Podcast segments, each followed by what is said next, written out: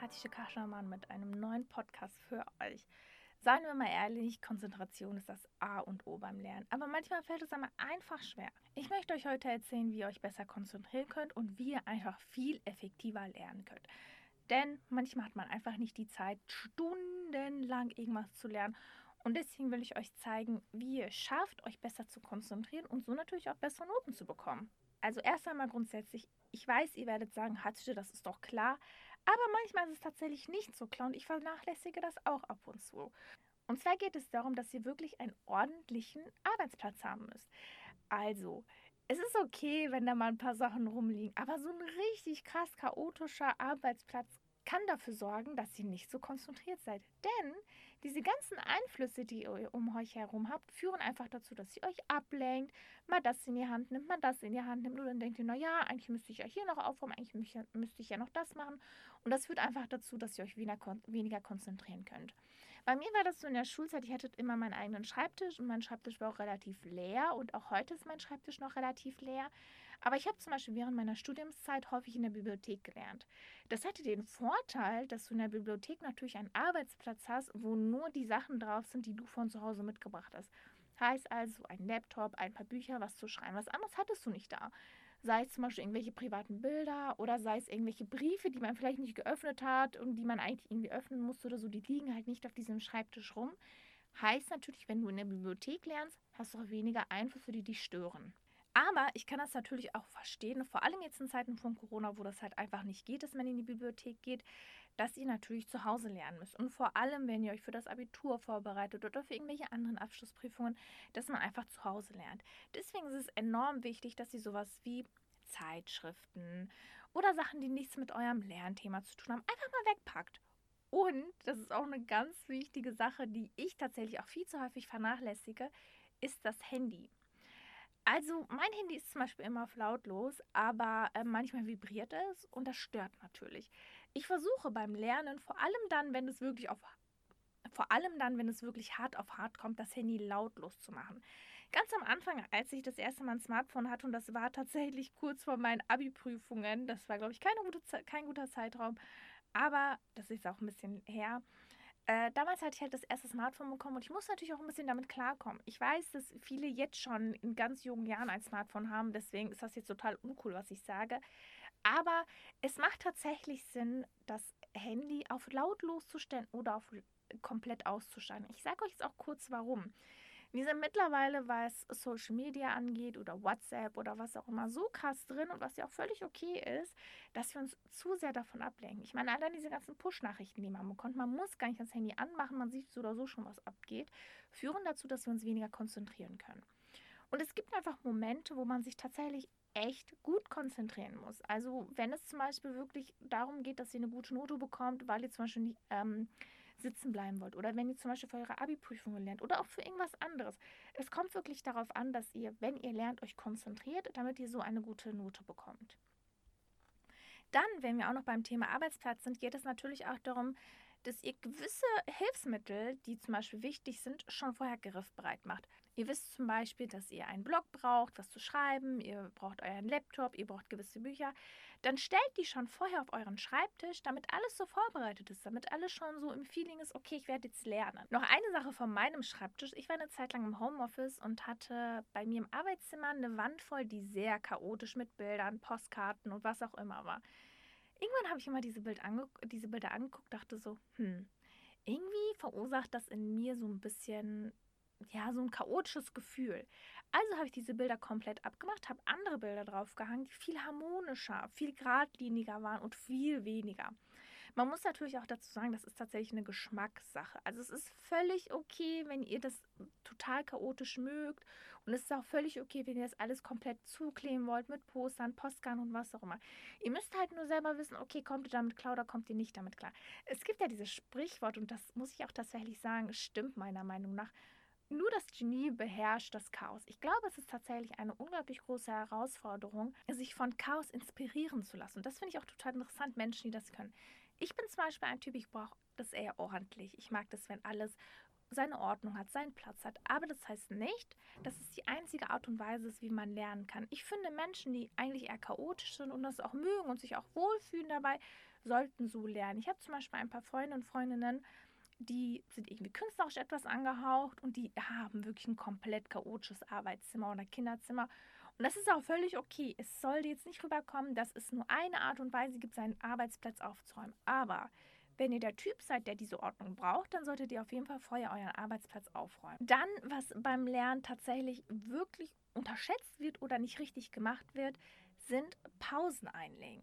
Also ich habe Pausen immer total unterschätzt und mache es tatsächlich auch heute noch. Pause bedeutet in erster Linie nicht am Schreibtisch zu sitzen und ähm, weiter irgendwie auf Instagram zu scrollen. Pause bedeutet wirklich eine aktive Pause zu nehmen. Das bedeutet, sagen wir mal, ihr habt 30 Minuten gelernt, dann nehmt euch 5 Minuten eine aktive Pause. Das kann zum Beispiel bedeuten, dass ihr einmal mal kurz in die frische Luft geht, wenn ihr beispielsweise einen Balkon habt.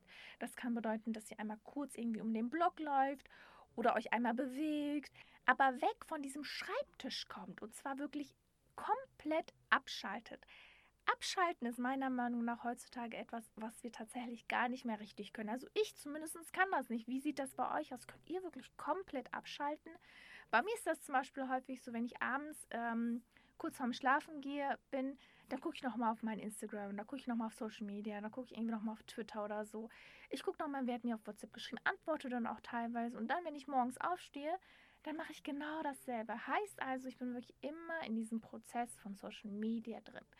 Was meiner Meinung nach auch gar nicht so schlimm ist, weil ich glaube tatsächlich, dass vor allem Social Media so eine Sache ist, die wir auch sehr verstärkt in unser Alltag integriert haben und teilweise auch sehr positiv nutzen.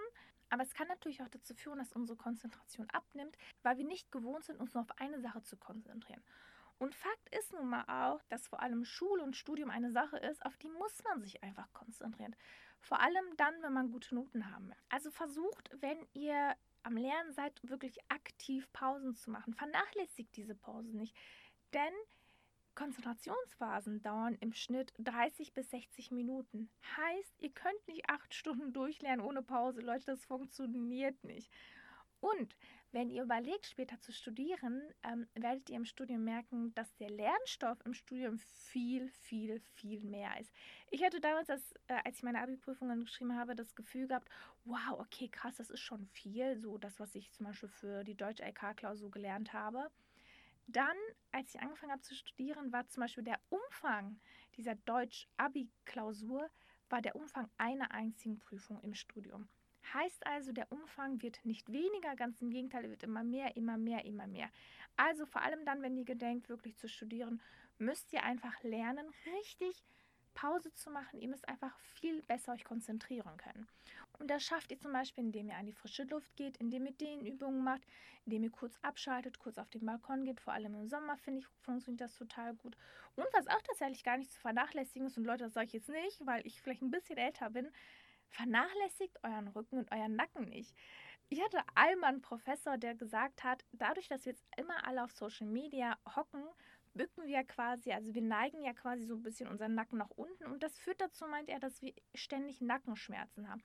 Habt ihr das auch? Ich muss sagen, ich habe ständig Nackenschmerzen, weil ich wirklich die ganze Zeit auf mein Handy gucke und dadurch natürlich auch meinen Nacken so ein bisschen nach unten bewege. Und ich habe aktiv mal geguckt, okay, was kann ich denn zum Beispiel für Rücken- oder für Nackenübungen machen?